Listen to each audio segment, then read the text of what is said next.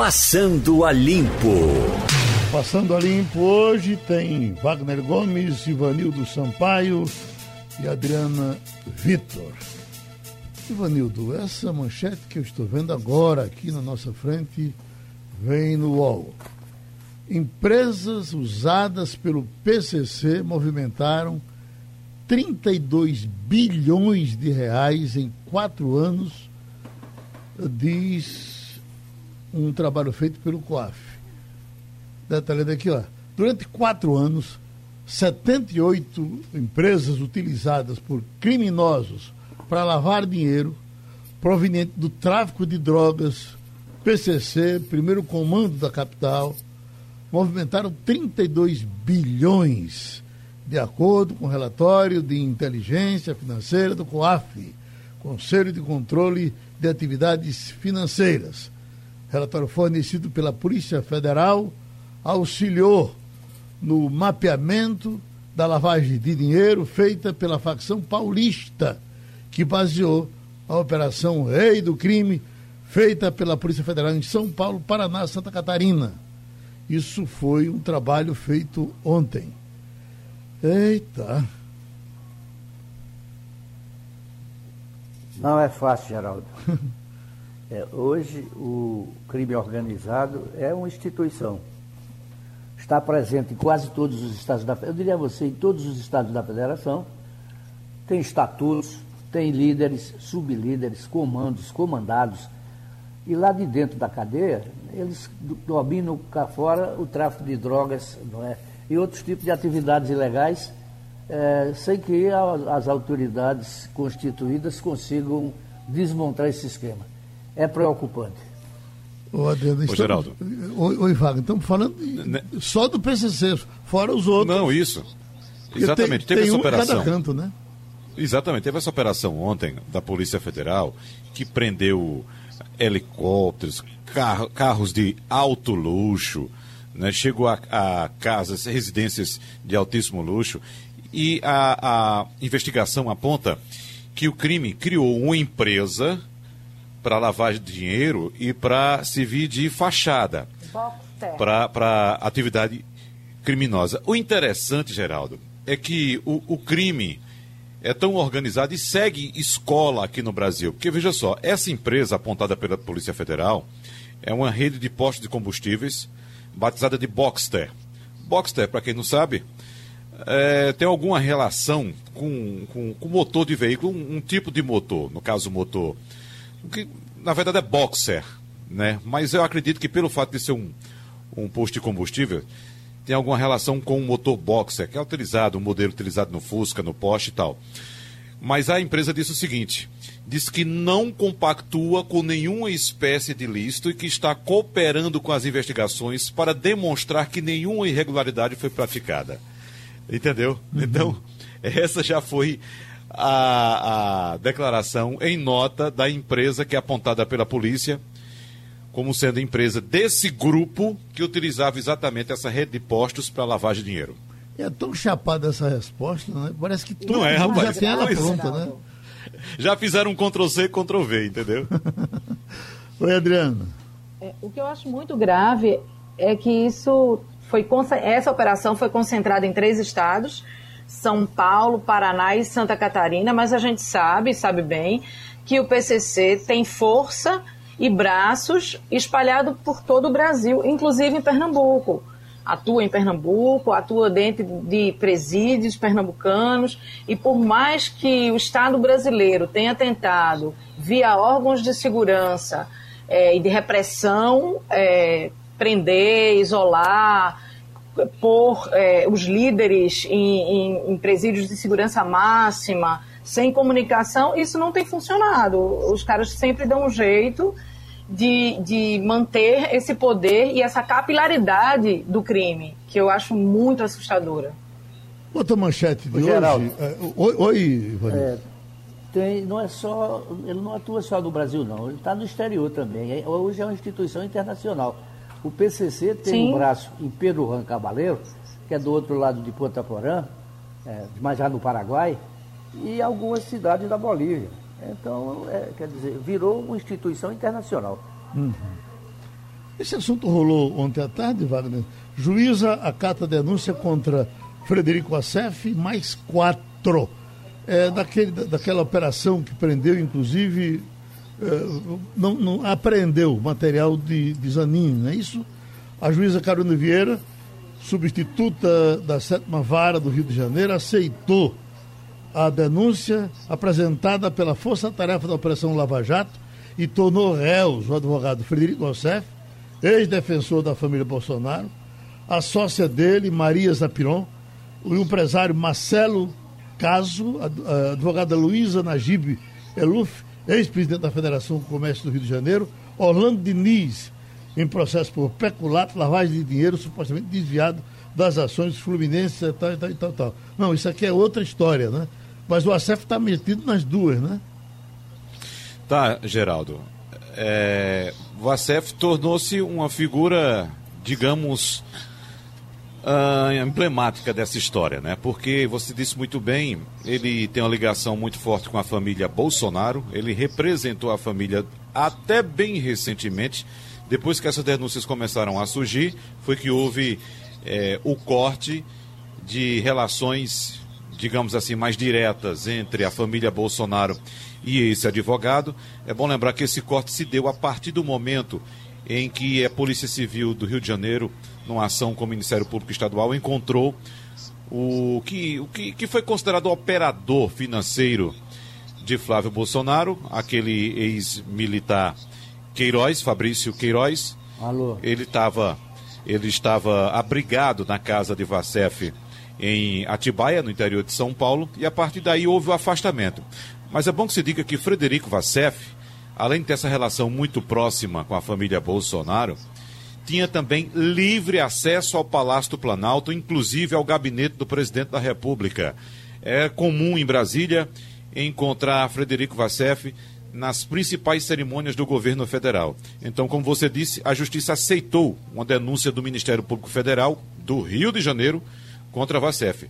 Né? E, e, a juíza que aceitou essa, essa decisão aceitou também uma denúncia do Ministério Público Federal que foi oferecida contra Márcia Carina Castelo Branco Zampiron, advogada de Luiz Lagibe, que é o empresário, e também do empresário Marcelo Caso, que é ex-presidente do SESC do Rio de Janeiro. Esse é um processo, Geraldo, relativo àquela operação S, que investiga desvios do sistema S para uh, enriquecimento pessoal de alguns dirigentes e também perseguição a adversários desses dirigentes do sistema S no Rio de Janeiro. Esse nome que muita gente não tinha escutado e começou a ouvir a partir de ontem.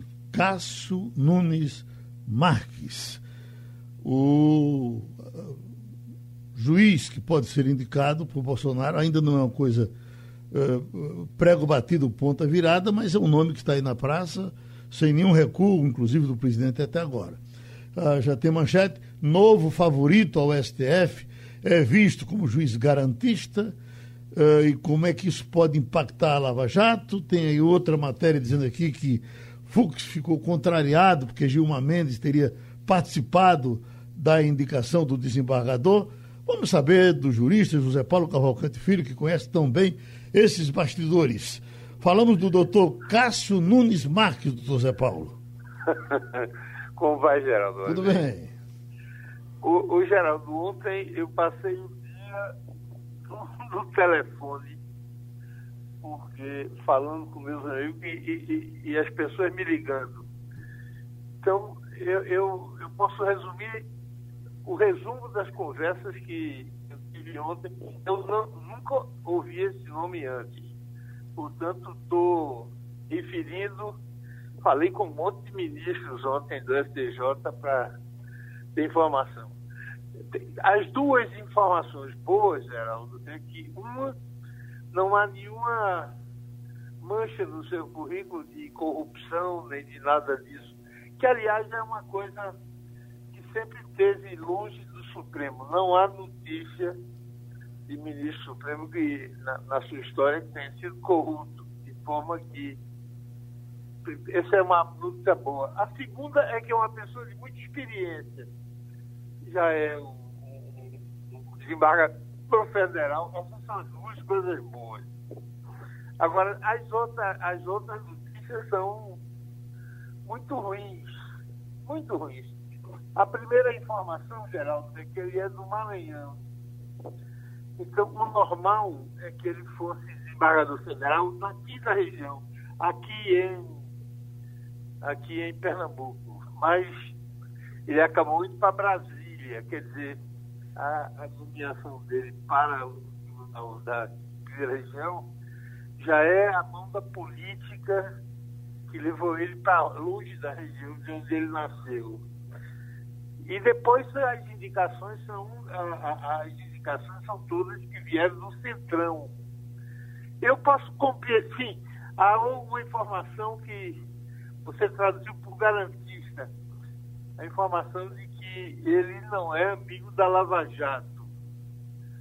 Então eu, eu interpreto a, o desalento de Fux de duas maneiras. De duas maneiras. Primeiro, é, a indicação, um pouco de vaidade, a indicação de que ele preferia ser ele o ator principal do que Gilmar Mendes. Então, uma coisa meio desalentadora. E a segunda, a ideia de que ele não vai ter apoio na sua cruzada para fazer prevalecer a Lava Jato. Esse é um resumo da ópera. Uhum. Adriana? É, no que isso, na prática, muda no perfil do SF?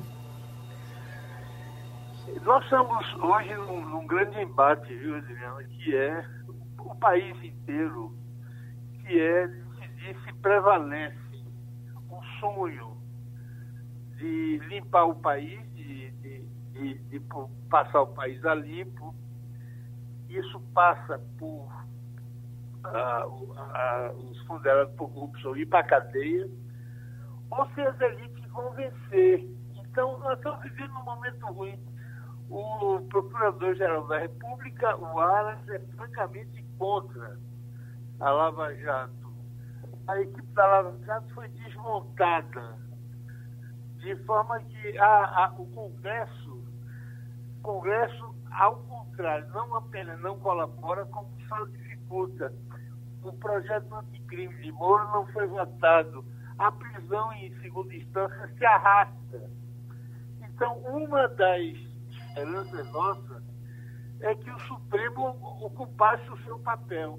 Aí o Celso de Mello, que votava contra a prisão em segunda instância, e viria alguém estava antenado com a, a com, com, a, com a corrupção, com o combate mas como a indicação principal parece ter sido mesmo de Ciro Nogueira, isso é a melhor prova de que a gente não vai contar com esse voto ah, para nos embates Jato.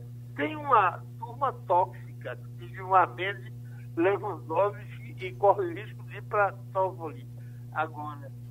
Forma que, que eh, o cenário do Supremo que o, o presidente foi eleito com o compromisso de combater a corrupção. No meio do caminho, talvez por conta dos filhos, etc., ele mudou. Essa indicação não está na linha do discurso com o qual ele foi eleito. Ao contrário, muito ao contrário. Ivanildo Sampaio? Bom dia, Zé Paulo. É, ao que consta, ele, ele não é maranhense, sim piauiense, mas isso é outra coisa. Entre os nomes que concorriam como favoritos, ele não seria o menos ruim, porque um era um general, o outro é um ministro que tem sido questionado. É, enfim, os dois da equipe atual do, do, do, presidente Bolsonaro. Ele, pelo menos, ao que parece, era uma figura mais neutra, certamente mais credenciado para um cargo como que ele vai exercer. Qual é a sua opinião? Qual é a sua avaliação? É, o, o, o nomes estavam sendo aventados e um deles era um jurista de, de nome. Você tem razão. Os nomes que circulavam, alguns davam arrepio, davam, arrepiavam a, a, a, a gente. Tava, um ex-presidente da, do STJ, pessoas gravidas, todos os presidentes, tinha um que tinha oito anos só de formado. Então, eh, eu sou do tempo que quando via sindicar o ministro Supremo, você, você fazia uma lista dos grandes juristas aí para um sindicato. Esse, esse certamente não está nesse livro. Mas você talvez tenha razão. Dentro, dentro da desgraça que podia ser, esse ainda seria um mal menor. Mas é um mal, mesmo menor, mas continua sendo um mal. É a minha. Eu, eu não estou animado com a sindicação de jeito nenhum. Talvez, diferente de você, eu não estou animado, não. Doutor Zé Paulo, por todas essas conversas que o senhor teve ontem, eh, não, não seria o primeiro recuo. A gente sempre teve o anúncio desse e daquele, de repente não mudou tudo.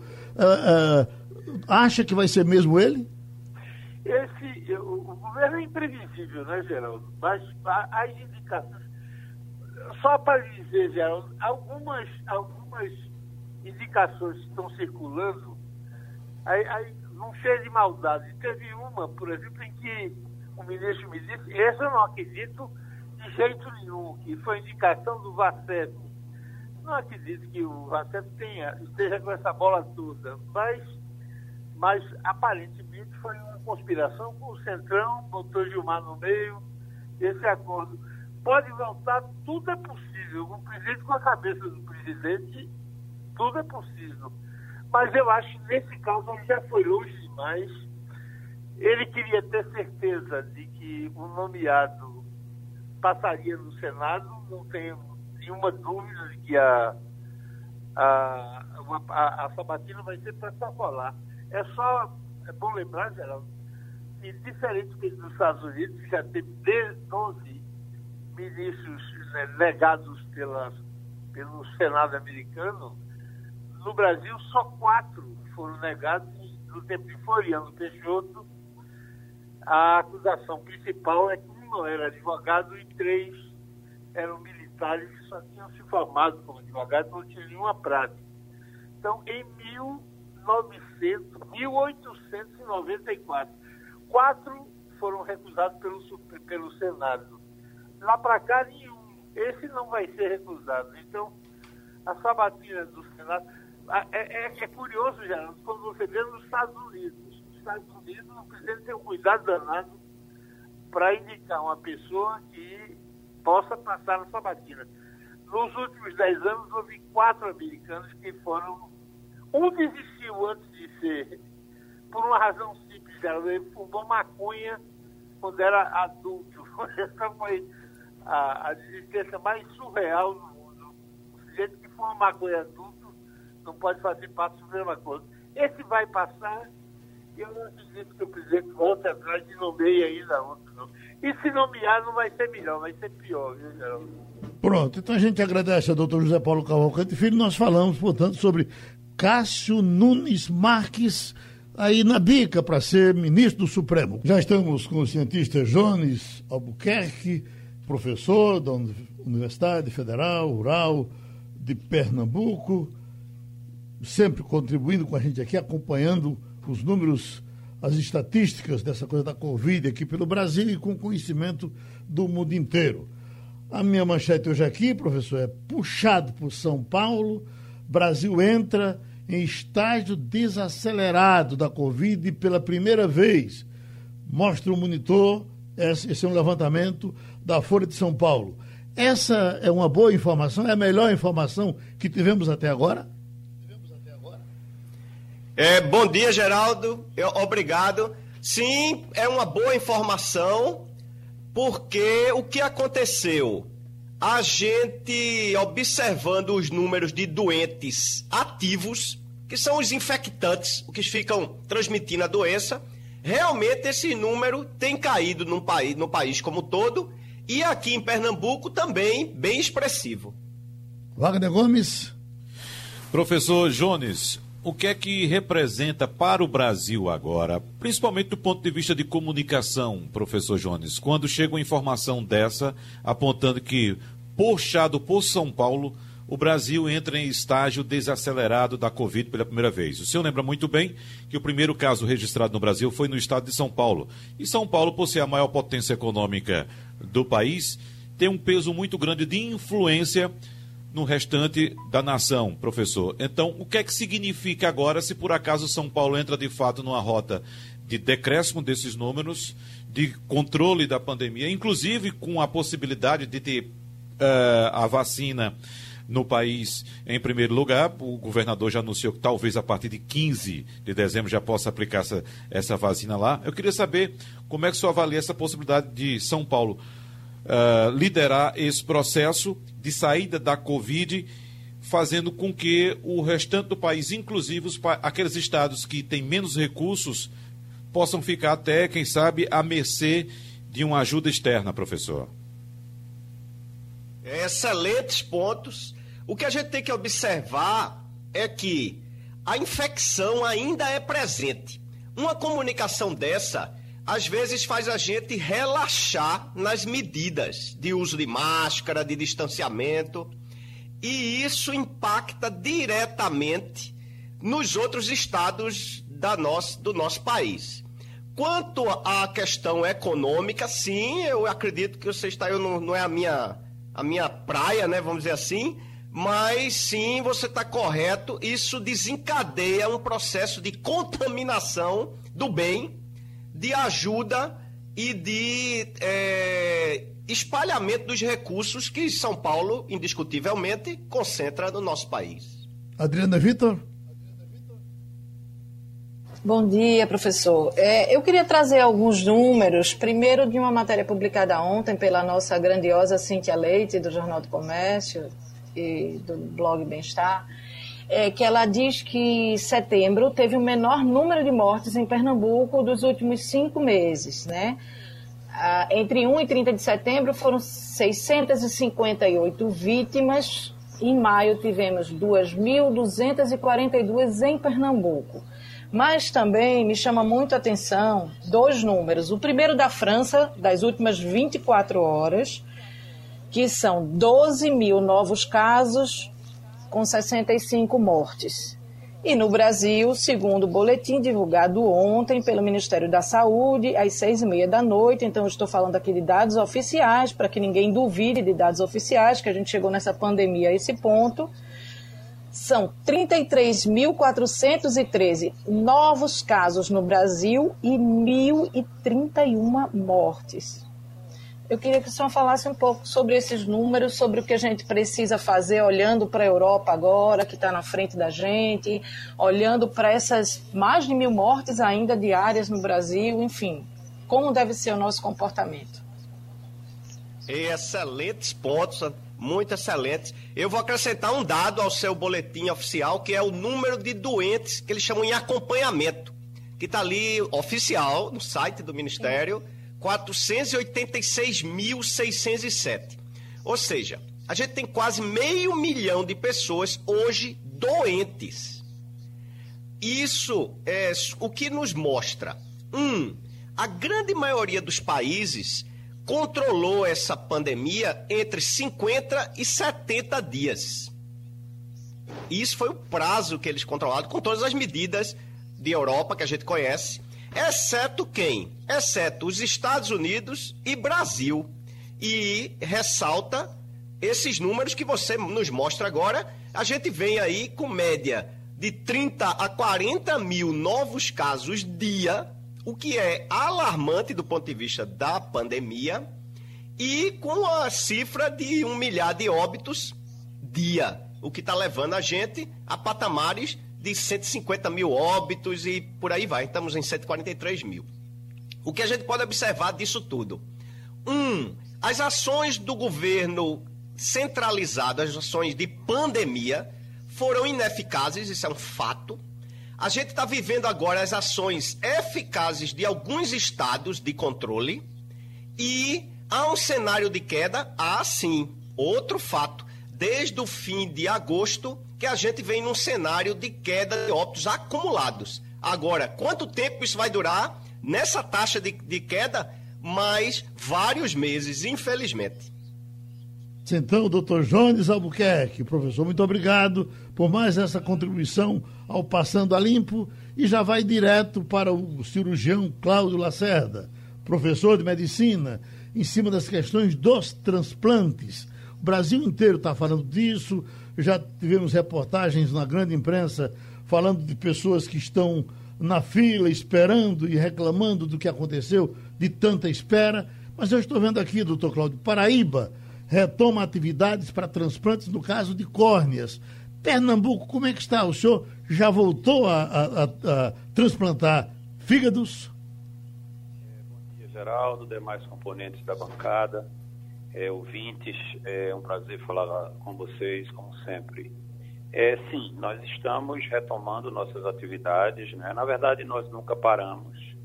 É, alguns transplantadores de rim, é, de córnea, de órgãos é, não considerados vitais, ou seja, órgãos é, que, cuja falência não significa óbito, diferentemente do fígado e do coração, nós não paramos, nós continuamos transplantando.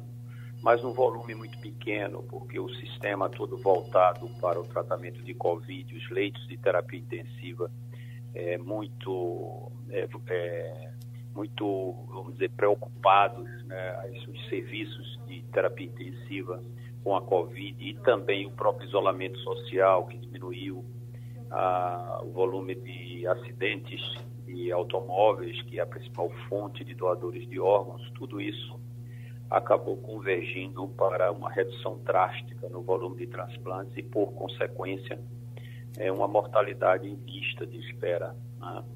Quando se fala em transplante de rim, se fala em pacientes que são mantidos nas, é, nas, nas hemodiálises, quando se fala em transplante de fígado ou coração, quando não se faz o transplante, essas pessoas em geral vão a óbito. É, você falou na Paraíba, nós estamos muito entusiasmados lá porque nós iniciamos um programa de transplante de fígado, nós estamos com uma perna lá em João Pessoa. Fizemos uh, essa noite, de ontem para hoje, o um transplante de fígado número 31 lá. Então, nós inserimos o estado da, da Paraíba no mapa da transplantação de órgãos de fígado e houve um incremento muito grande, por consequência, né, no rastro desse movimento de transplante de fígado, um aumento no transplante de outros órgãos também. Nós temos lá uma, uma equipe da Central de Transplantes muito motivada, muito, muito é, comprometida e nós estamos muito felizes com isso. Aqui em Pernambuco também estamos é, acelerando o, o, o, nosso volume de transplante geral. Então tá certo. A gente uh, agradece essa contribuição do médico Cláudio Lacerda, o negócio está voltando ao normal e a gente vai falar de economia. Estamos com o professor de economia Sérgio Buarque e certamente muita gente tem muito o que perguntar sobre a economia do momento. Vamos começar com Ivanildo Sampaio. Bom dia, Sérgio. Oi, Ivanildo. Um abraço para você. Outro para você. Veja bem, há quem diga que alguns estados, principalmente do Nordeste, lucraram mais do que perderam com a pandemia em função das verbas transferidas pelo governo federal para os governos estaduais. Pernambuco se situaria entre esses estados que ganharam dinheiro em vez de perder? Tem duas formas de compensação a a recessão econômica que os estados sofreram. Primeiro é a ação do, do governo federal, que eh, lidou com a dívida dos estados, liberando durante a pandemia o pagamento da dívida, o que dá um alívio na despesa. Eh, houve remessa de recursos, especialmente para a saúde, que entra também como receita extraordinária, e a distribuição dos recursos emergenciais, tanto para pequena, micro e pequena empresa e para os vulneráveis, também gerou um movimento na economia. Então, isso eu não, não saberia dizer que estado se beneficiou mais ou perdeu. Mas, no fundo, o que houve foi uma perda de receita inicial parcialmente compensada. Então, isso foi uma situação que foi transferindo para a União um processo de endividamento alto, mas garantindo que os estados tivessem pelo menos condições de lidar com suas despesas básicas. Né? Então isso teve um lado, um lado positivo que termina compensando. Agora, eu não diria que houve ganhos. Os ganhos podem ter sido marginais aqui e ali, mas no fundo todos perdemos. Houve uma perda geral no país, nos estados. Né? Wagner Gomes? Professor Sérgio Buarque, a polêmica Wagner do Gomes, momento. grande abraço. Tudo bem, amigo? Tudo bem. Ah, vamos na polêmica do momento. O Renda Cidadã. Mais um bate-cabeça da equipe econômica do governo como um todo, né? incluindo desta vez também parte do Legislativo, porque o Centrão se apressou e apresentou uma proposta que está sendo contestada por praticamente todos os economistas, todos os especialistas em contas públicas do país. Essa questão de retirar dinheiro do Fundeb e também praticar um calote nos precatórios do governo federal. Eis que o ministro da Economia, Paulo Guedes, ontem congelou essa busca alternativa por uma solução para o, Renda Cidadã. Entrou em conflito novamente com o presidente da Câmara, Rodrigo Maia, que disse que o ministro está desequilibrado. Bom, uh, já se fala também que pelo fato de o Brasil entrar no modo eleições, professor Sérgio, a reforma tributária já pode ser adiada para o ano de 2021. E nesse meio termo, quando a gente poderia organizar a casa de fato, desde o ano passado, o governo não fala mais em reforma administrativa. O senhor vê saída para esse rolo? Olha, eu, eu acho que nós estamos vivendo uma tempestade perfeita. Nós estamos numa crise fiscal que se agravou nesse momento com a pandemia, principalmente a nível, no nível da União. Nós estamos com uma paralisação completa do governo se refere ao andamento daquelas reformas prometidas. O, o, o Guedes culpa o Congresso e aí vem a crise política de duas principais figuras que foram importantíssimas na realização da reforma da Previdência não se entendem, não se, não se tocam, e isso vai paralisar as reformas esse ano. A eleição, como você diz, o modo eleição começa a dominar. Ninguém está preocupado mais com questões mais estruturais, todo mundo olhando para a próxima, para a eleição iminente. E, por outro lado, o presidente, por razões é, políticas também, querendo criar esse programa, que é o que já veio lhe assegurando um, um aumento significativo da sua popularidade no Brasil. Inclusive, é, penetrando nas hostes tradicionais do lulismo, que é o Nordeste. Então, nós estamos numa situação é, lamentável. Né? Eu diria apenas, queria ressaltar só uma coisa que está se falando pouco, que é o mérito, o, o privilégio que nós temos nesse momento de ter uma lei que limita os gastos primários, a lei do teto de gastos. A lei do teto de gastos, quando se discutiu lá atrás, algumas pessoas diziam, e eu e eu reproduzia essa ideia, que ela teria principalmente um papel pedagógico. O que significa dizer que para a sociedade, para os políticos, para os governantes entenderem que é preciso definir gastos e fontes de modo a equilibrar as finanças públicas, pelo menos começar um ciclo de reequilíbrio das finanças públicas. Se nós não tivéssemos o teto de gastos, já tinham resolvido esse negócio da renda, renda Brasil, já tinham gasto muito mais dinheiro, já tinham ampliado as despesas primárias, não tinha problema jurídico de lidar com esse negócio do, dos precatórios, nem teria essa lambança de querer utilizar dinheiro do Fundeb. A lambança é porque eles não estão lidando, e aí você tem razão, com a reforma administrativa que essa sim mexe nas despesas primárias, ou pelo menos em algumas despesas primárias. É preciso lembrar que lá atrás, nós todos, eu mesmo falava, que a reforma da Previdência era necessária para poder viabilizar o teto de gastos. A reforma da Previdência foi feita, foi uma boa reforma, mas ela matura lentamente. Nos anos iniciais, ela vai continuar pressionando as despesas primárias, e os dados mostram que já vem aumentando nos últimos anos a despesa com previdência em termos reais, como também com pessoal.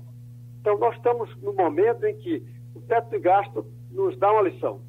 É preciso encontrar saídas, definir programas para os vulneráveis, definir mecanismos para reanimar a economia sem aumentar mais gastos primários, mais despesas primárias da União, sob pena da gente levar, na verdade, a volta da inflação, a volta ao desequilíbrio da economia. Por enquanto, nós temos um desequilíbrio fiscal. Para passar para um desequilíbrio da economia como um todo, é muito rápido. Nós estamos aí com uma recessão, tivemos a inflação alta já nesse mês de, de, de setembro, então, nós estamos numa situação muito complicada, mas o teto de gasto funciona como uma âncora, dizendo: olha, vocês têm que resolver este pepino que receberam do passado, em que todo ano as despesas primárias cresciam mais, às vezes muito mais do que a inflação, e aí tem que começar a rever essa, essa inércia que está, digamos por dizer assim, destruindo a capacidade do Estado de investir. Professor, eu tenho encontrado em alguns lugares eh, eh, do lado empresarial, inclusive, eh, alguns dizendo que estão num momento razoável, conseguindo viver mais ou menos bem e com uma preocupação grande porque acham que o governo não vai conseguir resolver essa coisa do auxílio, mas enquanto for possível dar o auxílio, eles acham que está dando injeção nos negócios deles. É, é, é por aí? É, com certeza. Para alguns setores, principalmente o setor de de alimentos, setor de, de produtos eh, industriais eh, não, não, não, é, mais, mais simples, né? que é o que a população basicamente. Por que cresceu o consumo de material de construção? É que uma parte das pessoas que receberam renda adicional usaram para algumas pequenas obras em casa, porque a gente vive um país de carências, né? a gente vive um país de, de urgências, uma população marginalizada que não recebe dinheiro para sequer alimentação. Então, a pressão sobre esses setores, do ponto de vista eh, econômico, inclusive, não foi suficientemente atendida, tanto que houve uma pressão inflacionária em alguns produtos. Né? Agora, o problema é de onde é que o governo vai tirar dinheiro para manter os 600 reais para uma população que corresponde a mais de 35, quase 40% as famílias. Então, o problema está em como equacionar esta saída. Então, tem que ver lá na ponta a questão das despesas primárias e onde vai tirar recurso para poder alimentar.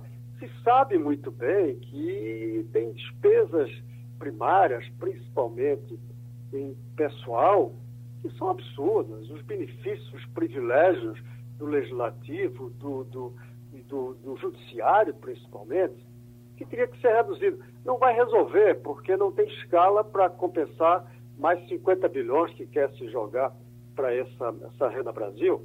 Mas tem que começar por aí, tirar essas gorduras que são indecentes, principalmente as gorduras desses privilégios do judiciário e do legislativo. O executivo também tem um pouco, mas principalmente esses dois. Então, esse é o caminho, é ter que reduzir despesa. Agora, a gente sabe todo economista sabe que não é fácil reduzir despesas, não só do ponto de vista político, mas também jurídico, porque algumas dessas medidas eventuais podem abrir um processo jurídico e a gente sabe que isso cria uma insegurança jurídica. Vale ressaltar, de passagem, que boa parte desses precatórios que estão agora aí eh, querendo ser utilizados são, são falhas jurídicas de políticas econômicas e planos econômicos feitos lá atrás que terminaram sendo judicializados. Então, nós estamos num dilema muito complicado. Eu, eu acho que é, poucas vezes a gente esteve num impasse tão complicado de ser resolvido. E, politicamente, nós não temos liderança. A cabeça do presidente só se volta para as eleições daqui a dois anos. E eu não sei, acho que o Guedes, que ainda era uma esperança, está batendo cabeça e desconfio que ele não vai continuar mais no governo. Eu já dizia isso, eu dizia isso mesmo, passando ali para umas duas, duas meses atrás. Ele ainda resiste, mas está indo contra, inclusive. Né? A última declaração dele contra esse acordão é, é uma busca de conflito com o presidente. Pronto, a gente agradece outra vez ao doutor Sérgio Buarque. Assunto importante de hoje, nós estamos com o advogado trabalhista Rômulo Saraiva para ter algumas dúvidas, porque vem a manchete, o governo vai prorrogar novamente corte de jornada e de salário. Ao mesmo tempo, o secretário afirmou que o benefício pago pelo governo como contrapartida aos trabalhadores com salários reduzidos ou contratos suspensos não deve extrapolar o ano de 2020. Então aqui ele diz, olha, uh, o secretário especial da Previdência e Trabalho do Ministério da Economia, Bruno Bianco, afirmou que há uma possibilidade grande de o governo prorrogar por mais dois meses o programa de suspensão de contratos, cota, jornada e de salário. Com a decisão, os acordos poderão se alongar por mais dois meses, totalizando aí oito meses. Doutor Rômulo Saraiva, isso já era esperado? Olha, Geraldo, havia uma certa insegurança em relação a essa prorrogação, que ainda não está confirmada, como você mencionou, mas que, a exemplo das outras três renovações, elas vieram precedidas né, de fala não apenas do secretário de Previdência e Trabalho, Bruno Bianco, mas também o ministro da Economia, Paulo Guedes, em relação a essa perspectiva. Então, eu diria para você que, embora não esteja efetivamente consolidada por meio de uma medida provisória, tem sido um instrumento para renovação e ampliação desse programa de manutenção, emprego e renda no Brasil, mas uma chance significativa realmente de sair, principalmente pelo calcionamento financeiro. Então, o governo tinha se planejado para gastar cerca de 51 bilhões de reais com esse programa de manutenção, emprego e renda, e de abril para cá, né, gastou-se apenas 28 bilhões. Né, esse apenas em relação à estimativa inicial, que era superior a isso. Então, nesses meses, né, que né, de abril para cá, esses seis meses, gastou-se 28 bilhões, existe um troco né, aí de 23 bilhões de reais então, a motivação que justifica essa ampliação seria essa disponibilidade orçamentária, né, em função do, da participação do governo para é, salvar empregos no Brasil e também pela questão da retomada econômica, né, que ainda não está contento. Então, as pessoas começaram a ter um pouco de normalidade em suas vidas, inclusive na profissional, mas a economia não está extremamente aquecida. Então, esses dois fatores justificam aí que o programa de suspensão de jornada e redução de jornada ainda vá é, se protrair por mais dois meses, mas não extrapolando o, mês, o ano de 2020. Né? Então, o programa não, não ultrapassaria né, o ano de 2021, até pelo, pelo orçamento e pelo exercício fiscal não ficar encharcado no ano de 2021 em função dessa prorrogação. Então, ela deve ter mais dois meses e não extrapolar o 31 de dezembro de 2020. Quer ter alguma dúvida, Adriana Vitor? Quero, por favor. Um, uma da, o programa prevê que, a, como contrapartida, o empregador precisa garantir o emprego do funcionário por um período igual ao da redução. É, isso acarreta algum risco, já que a gente não sabe o que vai acontecer daqui para frente? Eu sei que tem sido um socorro para muitos empresários e tem salvo algumas empresas, mas é, isso é arriscado, você prometer essa estabilidade por um período igual à redução e depois não conseguir mantê-la? É, é, arriscado, até porque o empresário no Brasil né, tem uma dificuldade uma insegurança muito grande em relação ao cenário econômico, principalmente nesse arrefecimento da economia que presenciamos nesse ano 2020. Então, a estabilidade como contrapartida e exigência do governo para que as empresas beneficiadas por esse subsídio governamental possam manter por igual prazo né, o período de estabilidade. Então, se, o, se a empresa aderiu a uma, uma redução de jornada ou suspensão de pelo período disponibilizado nas, nas MPs, né, na MP 936 e nas reiterações por meio de aditivo contratual, ele será obrigado a respeitar o mesmo período para permanecer com esse empregado no seu quadro é, até cumprir essa estabilidade, sob pena de, havendo a rescisão precoce né, do contrato de trabalho, ele ter que arcar com uma indenização é, supletiva daquilo que ele deixou de, de, de, pagar em relação ao período da estabilidade. No entanto, como você mencionou, Adriana, há um risco significativo em relação ao empresário, porque é, a, a, economia anda em frangalhos. Né? Não se tem segurança se a empresa conseguirá, conseguirá sobreviver por esse período coincidente da estabilidade ou se ela precisar minorar a quantidade de, de funcionários dentro do seu quadro.